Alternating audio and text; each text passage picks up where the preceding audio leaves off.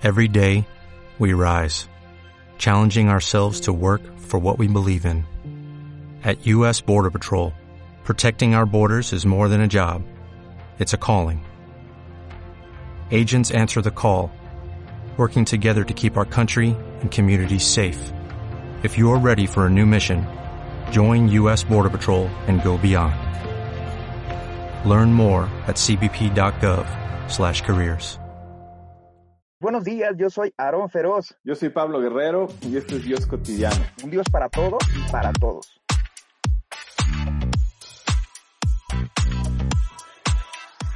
El día de hoy estamos súper contentos, vamos a innovar, ya llevamos 10 episodios, este es el episodio 11 y decidimos de empezar julio con una serie, lo podemos llamar como valores, como principios, a lo mejor no son los únicos, pero los que creemos son más relevantes para la vida de un creyente. Estamos queriendo innovar, queremos hacer algo que pueda ayudarte, servir en medio de todo lo que está sucediendo alrededor de nosotros, todos los eventos que están pasando, todas las situaciones que estamos observando y queremos plantear una base que nos puede ayudar a todos a saber cómo decidir y es precisamente nuestros valores que determinan nuestra forma de tomar decisiones o es la falta de ellos las que nos llevan a las circunstancias en las que estamos. El primer valor o principio con el que quisiéramos comenzar esta serie para nosotros es de los más importantes que se llama honra, diagonal, slash, honor es un principio tal vez universal, pero como cristianos creo que debe ser una manera de vivir en todo lo que hacemos, en cómo nos dirigimos hacia nuestra esposa, hacia nuestros hijos, cómo es nuestra relación con nuestras autoridades, con nuestro pastor, nuestros papás, con nuestros hermanos,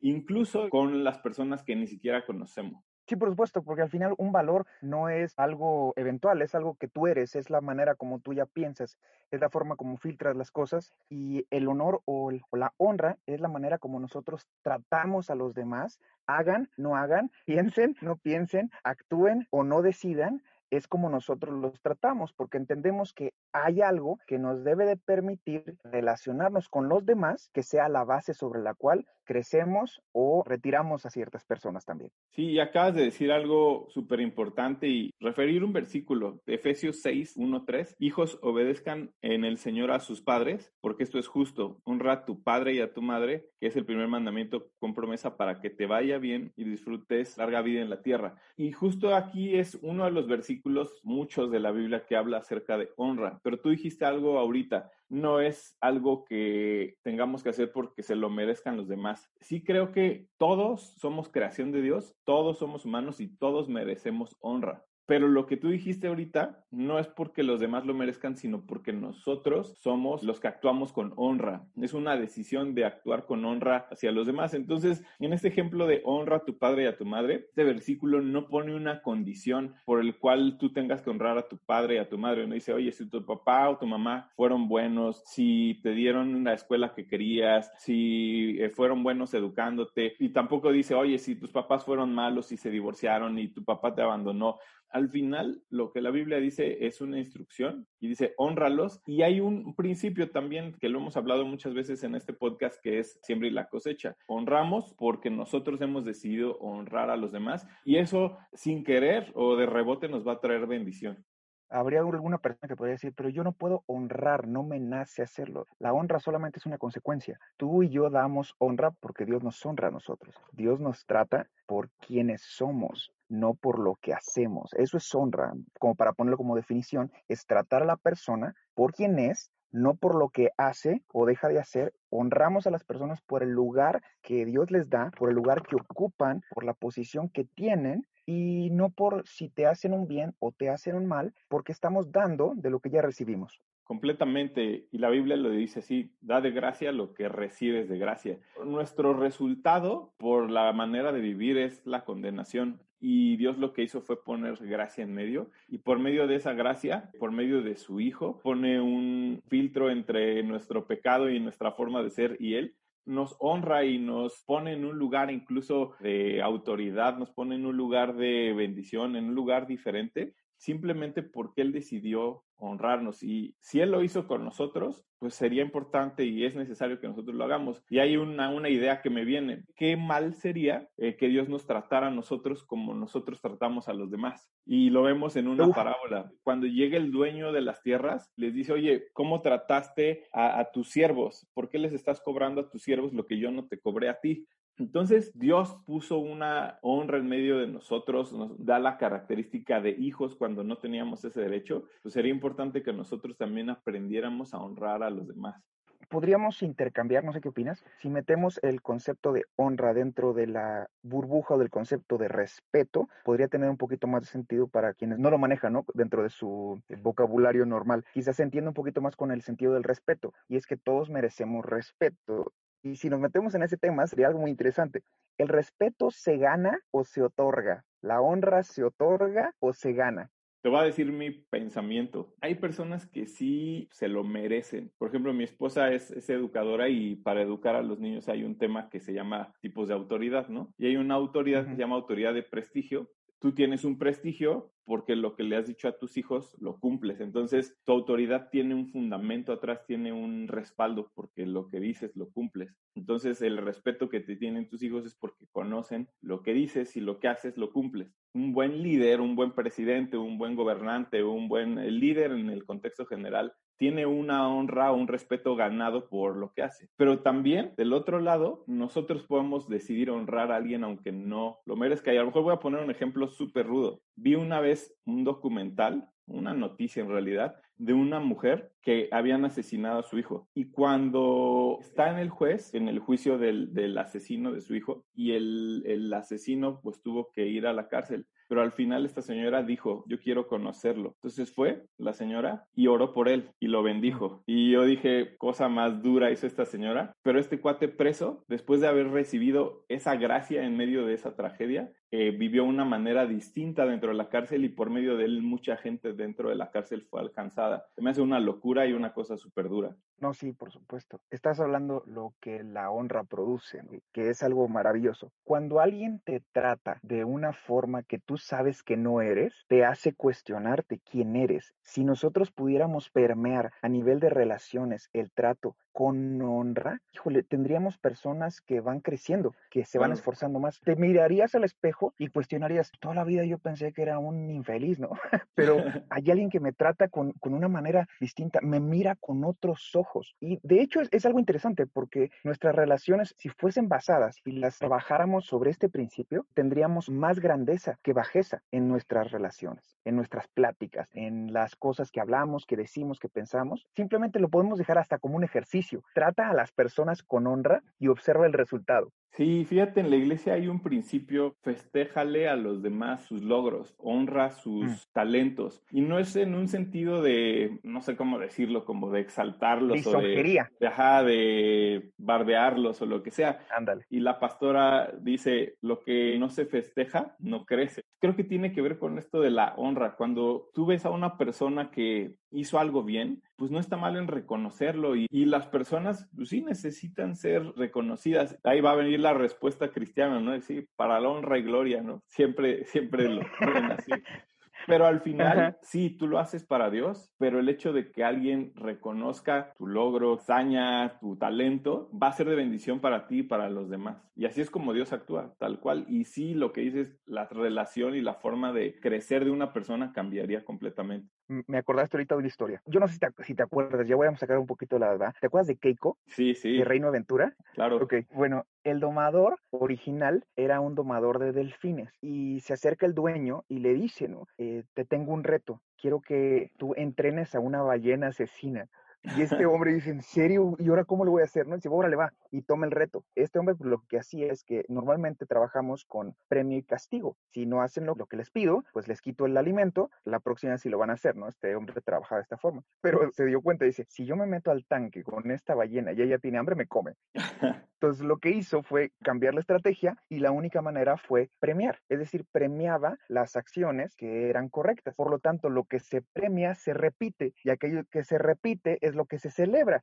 Es, el principio que estás diciendo. Y ahí tenemos la prueba de Keiko, ahí está Shamu, como animales que son las ballenas asesinas, son capaces de hacer acrobacias, mostrar cosas increíbles en base al aplauso eh, o en base a la honra. Primero Samuel 2.30 dice, yo honro a los que me honran. Una cosa es a nivel humano, pero si lo llevamos a nivel divino, significaría que Dios pondría en ti, sobre ti, su favor. Sí, la capacidad de honrar a los demás, pues trae una bendición sobre la persona que estás honrando y trae una bendición sobre ti, natural. Ahora, fíjate, me gustaría como poner un contrapeso a eso y justo tú acabas de leer Primera de Samuel y voy a volver a leerlo del contexto porque es la profecía eh, contra la familia de Elí. Y Elí era un sacerdote de la tribu de sacerdotes que Dios había elegido para administrar el tabernáculo, el lugar donde, se ofrecía eh, sacrificio a Dios. Y pues tenían que ser ciertas personas especiales y con características que Dios había elegido, pero él y sus hijos decidieron deshonrar la tarea que Dios les había dado. Fíjate todo lo que dice, ¿por qué pues tratan ustedes con tanto desprecio los sacrificios y ofrendas de las,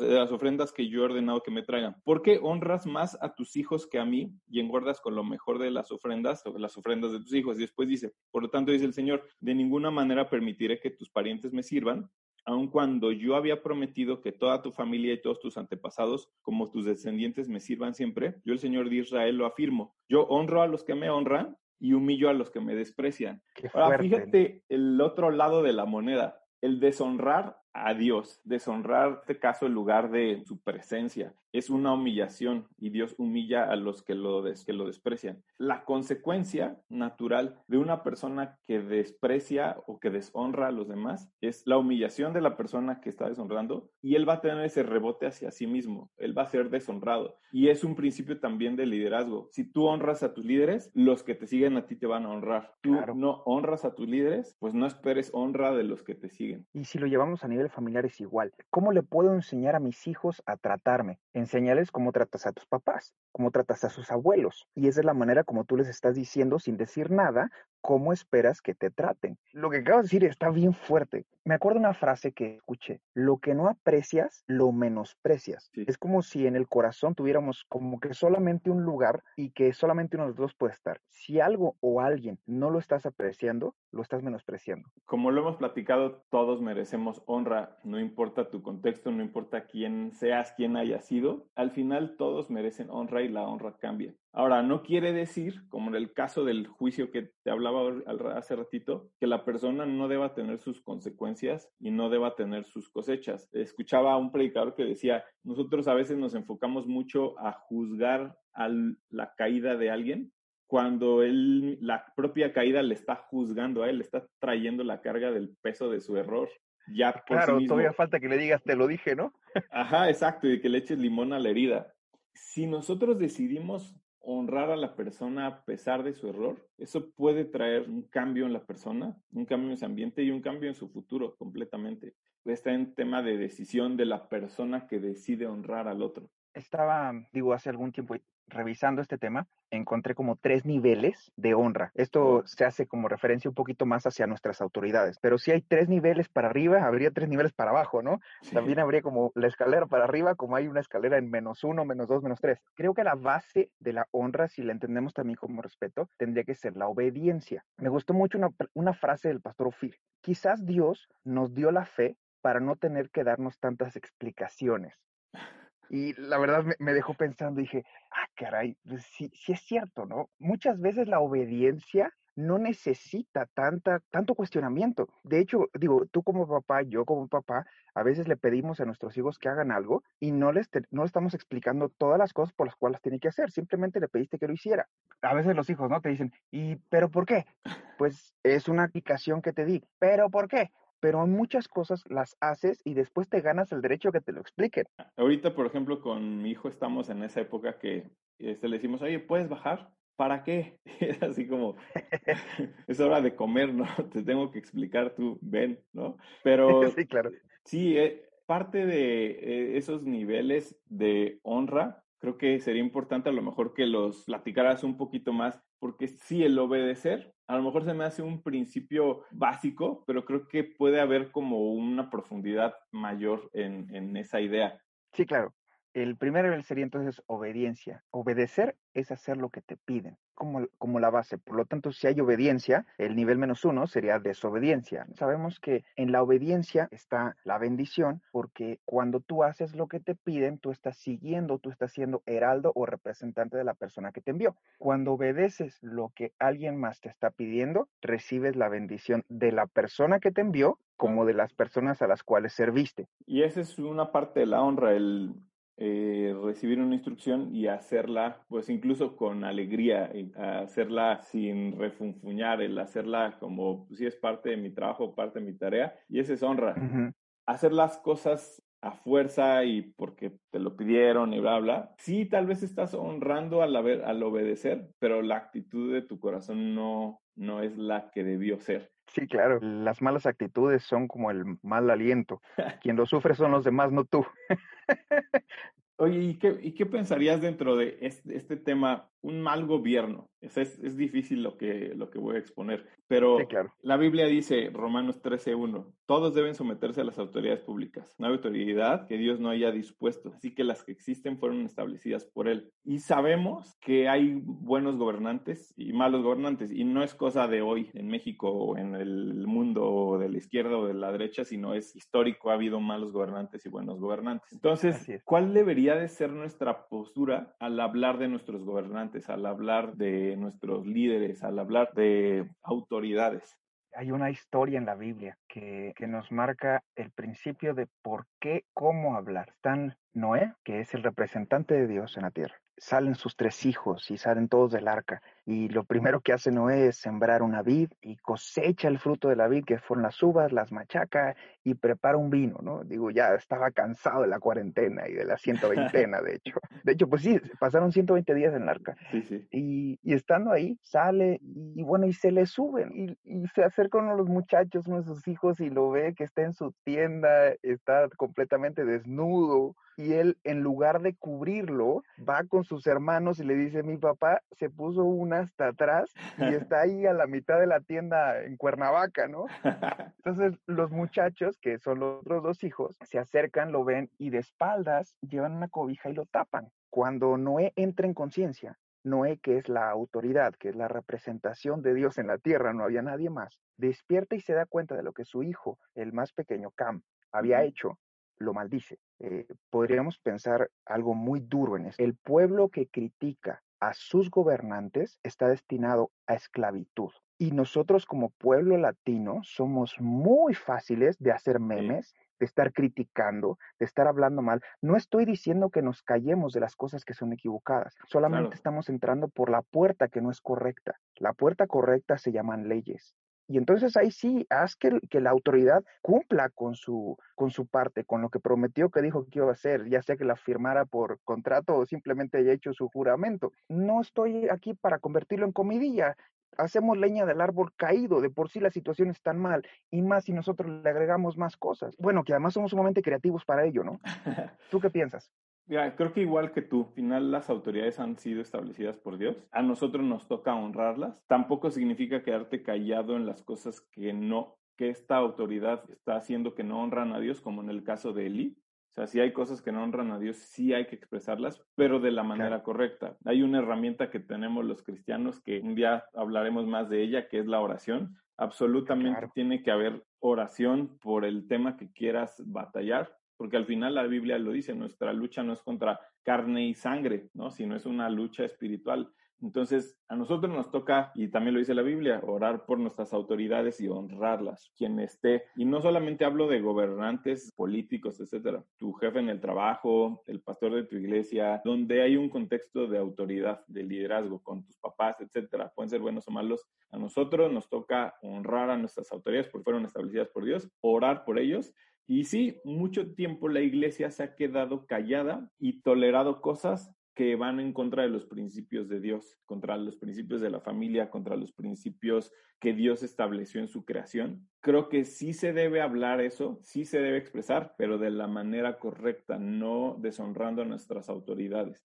Hay una forma de dirigirse con firmeza, pero con respeto, con convicción, con autoridad, con convicción, pero sin deshonrar a quien estamos hablando. escribir un párrafo ofendiendo al presidente en Facebook no va a cambiar en nada. El tema aquí es, número uno, que ores y que pues, busques los foros correctos y la manera respetuosa de hablar las cosas de lo que piensas. Todos tenemos derecho a ser escuchados y nuestras ideas deben ser honradas como nosotros debemos respetar las ideas de los demás. No se trata de convencerlos porque el convencimiento del error solamente Dios lo va a traer. Tú eres abogado, Pablo. ¿Existe una, una línea eh, jurídica en donde puedas tú levantar una denuncia frente a tu autoridad? Sí, sí, hay, hay tipo de denuncias contra autoridades y también están las que las denuncias, digamos que no son un procedimiento judicial si lo quieres ver así. Y están los procedimientos judiciales, que ya son demandas, pero nosotros como ciudadanos, como asociaciones, sí podemos ejercer de la manera correcta y por la vía correcta un contrapeso contra las autoridades. Por ejemplo, están los amparos. Una de sus funciones es hacer un contrapeso o tratar de dejar sin efectos una ley o una publicación, un decreto que va contra principios constitucionales. Y gracias a Dios los principios constitucionales que tenemos en México están bastante cercanos a los principios de Dios, ¿no? Ese es todavía. un contrapeso que tenemos, sí. Y hay que orar y pelear porque siga. Al final aquí el tema de la honra creo que se resume en eso, al hablar de nuestras autoridades.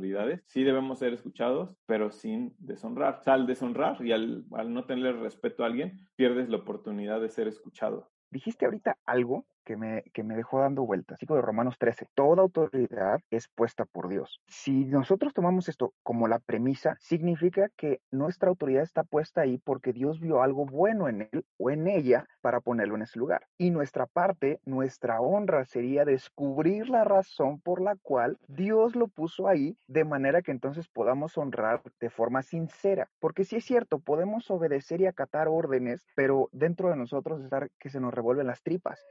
Y al final no estás entendiendo el principio de honrar. Es como si le estuvieras diciendo a Dios, es que Dios estás bien tonto, perdón por la expresión, pero es decir, ¿cómo se te ocurre poner a fulano fulana como autoridad? Te digo algo, querido, querida, que nos escuchas, Dios es más sabio que nosotros y Dios puso a una autoridad por un propósito y por una razón. Nuestra parte a veces es descubrir cuál es esa razón para poder actuar de acuerdo a su voluntad y no de acuerdo a nuestros sentimientos, emociones y, formas de pensar. Sí, fíjate, el pueblo de Israel tuvo varios periodos de liderazgo distintos, pero uno de esos fue cuando estuvieron en medio de Egipto, donde había una autoridad que los suprimía. Y si tú ves la historia del pueblo de Israel, llegaron ahí por bendición, llegaron ahí a Egipto para ser bendecidos por la provisión, que lo platicamos la vez pasada, que Egipto por medio de José había generado. Y en ese mismo lugar donde Dios los bendijo, de repente el pueblo se había estancado, que para mí esto que voy a decir es como un diagnóstico mío, muy personal. El pueblo de Israel se había estancado y de repente dice la Biblia que llegó un faraón que ya no conocía a José ni a su familia. Este líder comenzó a oprimirlos hasta el grado que ya hubo muchas generaciones que se quedaron oprimidos y, y estancados dentro de Egipto. ¿Y qué es lo que, lo que causó este mal gobernante? Que el pueblo de Israel reaccionara. En mm. este caso por medio de Moisés y que salieran con mano poderosa de Egipto. Y así vemos la historia del pueblo de Israel en varias ocasiones. De hecho, estaba leyendo también en jueces que cuando se muere Josué, acaban de conquistar varias partes de la tierra prometida que Dios les dio. Y dice la Biblia que Dios dejó a ciertos pueblos ahí que no los quiso sacar para que el pueblo de Israel aprendiera a pelear porque había pasado la generación de Josué. Para mí eso es profundo. Hay veces donde nos tocan situaciones para que aprendamos a pelear, para que aprendamos a argumentar, para que aprendamos a defender convicciones y para como generación y como iglesia en este tiempo aprendamos a crecer, pero con honra. Me gusta. Primer nivel, obediencia. El segundo nivel es más complejo. Se llama la sumisión. Y yo sé que sumisión no es subyugación. Voy a explicarte la sumisión para quienes nos escuchan. Sumisión es una palabra compuesta. Es su misión. Es tomar la misión de alguien más y hacerla tuya. Es lo que decías hace ratito. Apropiarte la instrucción para que sea parte de tu corazón. Si tú puedes apropiarte de la misión de alguien más, entonces caminas en su misión. Y la sumisión es tomarse de la mano poder caminar juntos. ¿Y cómo pueden andar dos juntos si no se ponen de acuerdo, si no van en la misma dirección? Esa es su misión. No es poner el pie en el cuello y decir, tú estás ahí, ni modo, ahí te aguantas. No, por eso cuando la escritura dice, y, vamos a eh, liberar algunos conceptos de que algunas personas decían, es que la Biblia dice que me tienes que obedecer. La Biblia dice que se tiene que sujetar a ti. ¿sí? La Biblia dice que tiene que tomar tu misión y hacerla propia. Es, cambia mucho el sentido. A veces creo, y sobre todo en el contexto machista y feminista, que ese tema de sumisión lo ven en, el, en un extremo. ¿Cómo yo me, porque dicen sumisión, someter, ¿no? ¿Cómo yo me voy a someter a ti, eh, hombre macho, como tú, matriarcado, no sé? Y aquí el punto es, no se trata de, someter, sino de sumisión. Y la sumisión es la voluntad de alguien de tomar la misión de alguien más, como lo dijiste. Si al final, por ejemplo, en un matrimonio hay sumisión, hay bendición. ¿Por qué? Porque hay un orden y yo estoy tomando la mano de mi esposa, de mis hijos, y nos metemos todos bajo el mismo paraguas, bajo la misma visión. Entonces, esa sumisión que nos va a llevar a algo más va a traer honra en medio de nuestra familia. Ese es un, resultado natural. Y, bueno, si, si, nosotros tomamos la misión de alguien más, citando Lucas, Lucas 16 dice que el que es fiel en lo ajeno, Dios le dará lo propio o, es, o lo suyo. Cuando nosotros aprendemos a sujetarnos a una autoridad, a una persona que Dios puso sobre nosotros, y tomamos su misión y la hacemos propia, te aseguro esto porque dice su palabra, Dios te va a bendecir, como lo acabas de decir, te va a bendecir con cosas propias, te va a bendecir con sueños propios. Es como cuando tú, es tu versión de voluntario, cuando tú estás en un lugar y, te sumas a participar de eso, ¿no? Y te pones la camiseta, que es lo que le dicen, ¿no? Te pones la camiseta te pones la gorra y tú participas con, con lo que está haciendo y lo tomas como, como si fuera y algo tuyo. Yo me acuerdo una historia en donde una, yo estaba trabajando como voluntario en, un ministerio que se llama TDS, todos deben de saber, y me acuerdo que mi familia llegó de vacaciones y me dice, vente, vamos, nos vamos a ir a, creo que era McAllen. Y dije, ah, padrísimo, ¿no? Estábamos en, la ciudad de Saltillo. Y dije, sí, sí, ¿cómo no? ¿Cuándo es? No, pues tal fecha. Les dije, yo no puedo ir. me dice, pero ¿cómo que no puedes ir? No, pues es que hay cosas que hacer aquí, ¿no? Y yo estaba de voluntario, es decir, no me estaban pagando absolutamente nada. Estando ahí, me, me dicen mis papás, pues vente, vámonos. Les dije, perdón, pero es que tengo cosas que hacer. Y pues mis papás, entre molestos y refunfuñando, bueno, pues se fueron ellos, yo me quedé y en ese momento el que era mi jefe me volteó a ver y me dice, yo sí me hubiera ido. ¿eh? Y yo así como que no puede ser, ¿no? O sea, yo estoy entendiendo ese principio de honra y de sumisión y tú me estás diciendo que te hubieras ido, no manches, no me ayudas en nada. Pero a veces eso nos habilita más adelante para lo que Dios quiere hacer contigo. La sumisión es parte de la autoridad que Dios quiere darte. Sí, a mí me revela mucho esto que acabas de decir, que es honra lo que, honra el lugar donde Dios te ha puesto, porque ahorita hablamos mucho de personas, ¿no? Pero también honrar el llamado que Dios te ha dado. Y no necesariamente digo como pastor o como alguien de servicio tenga que honrar, sino si Dios te llamó a, a ser un buen jefe en tu trabajo, honra tu trabajo, honra tu, si eres estudiante, honra tu escuela, honra el proyecto donde Dios o la temporada donde Dios te puso hoy. Y honrar es justo eso, o sea, darle su lugar, darle su tiempo, respétalo como tú lo hiciste en esa ocasión. A mí también me ha pasado de eso de que decides no hacer algo por honrar lo que, Dios te está encargando y alguien más te dice, no, pues yo sí lo hubiera hecho, ¿no? Es así como, Sí, claro. Pero al final, la honra tiene una consecuencia de, de conciencia tranquila. Y bueno, llegamos al tercer punto o al tercer nivel, que es la cúspide de la honra como tal, y lo vamos a definir como eso, como honra. Si obedecer es hacer lo que se te pide, la sumisión es hacer más de lo que te están pidiendo. Pero la honra como tal es llegar a hacer las cosas antes de que te las pidan.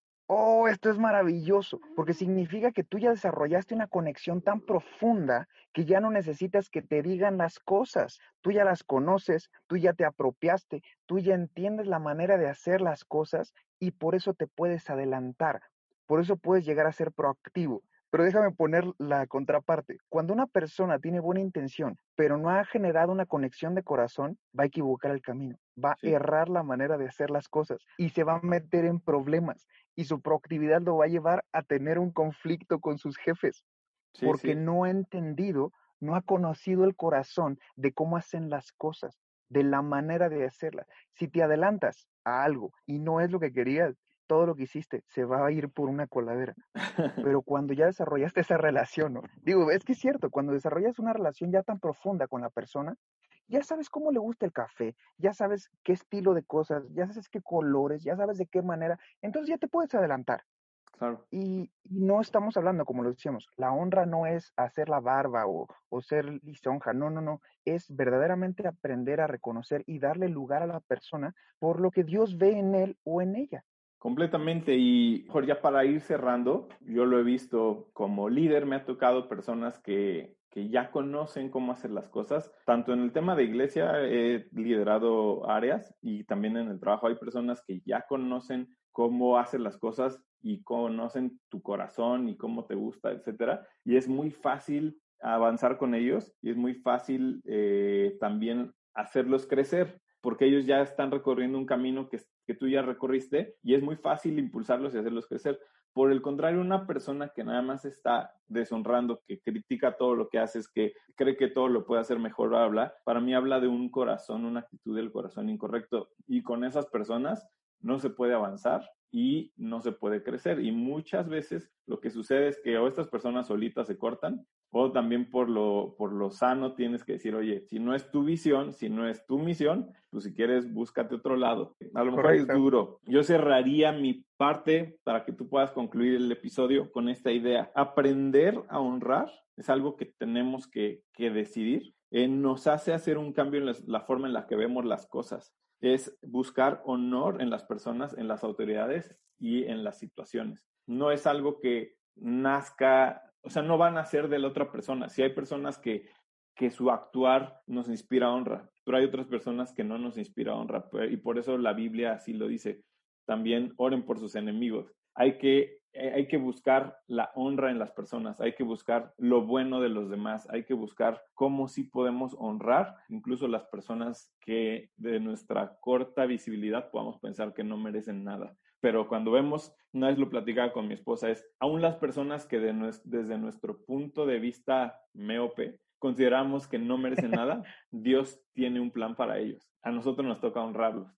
Maravilloso, maravilloso lo que acabas de decir. La honra es la forma de sacar lo mejor de cualquier persona, se lo merezca o no se lo merezca. El primero es este, en cuestiones de autoridad.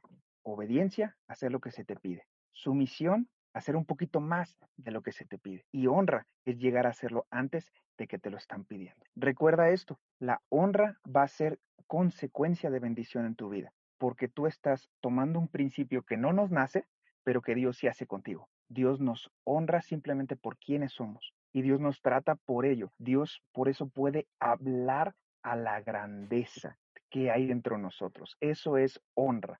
Honra es mirar lo mejor, declararlo, aplaudirlo y una vez que eso suceda, vuelve a permanecer, permanecer y seguirá siendo parte de tu vida.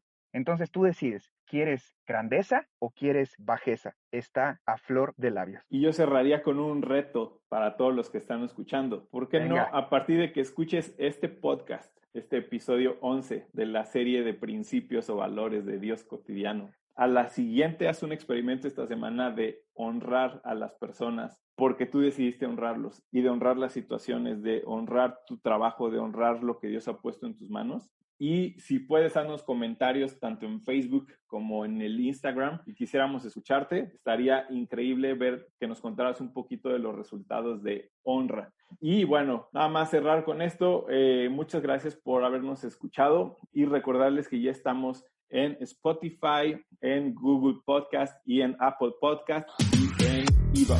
Entonces, muchas gracias, Aaron, que estuvo padrísimo este episodio. Así, Miguel Paulito, que tengan un excelente día. Saludos a todos. Igualmente.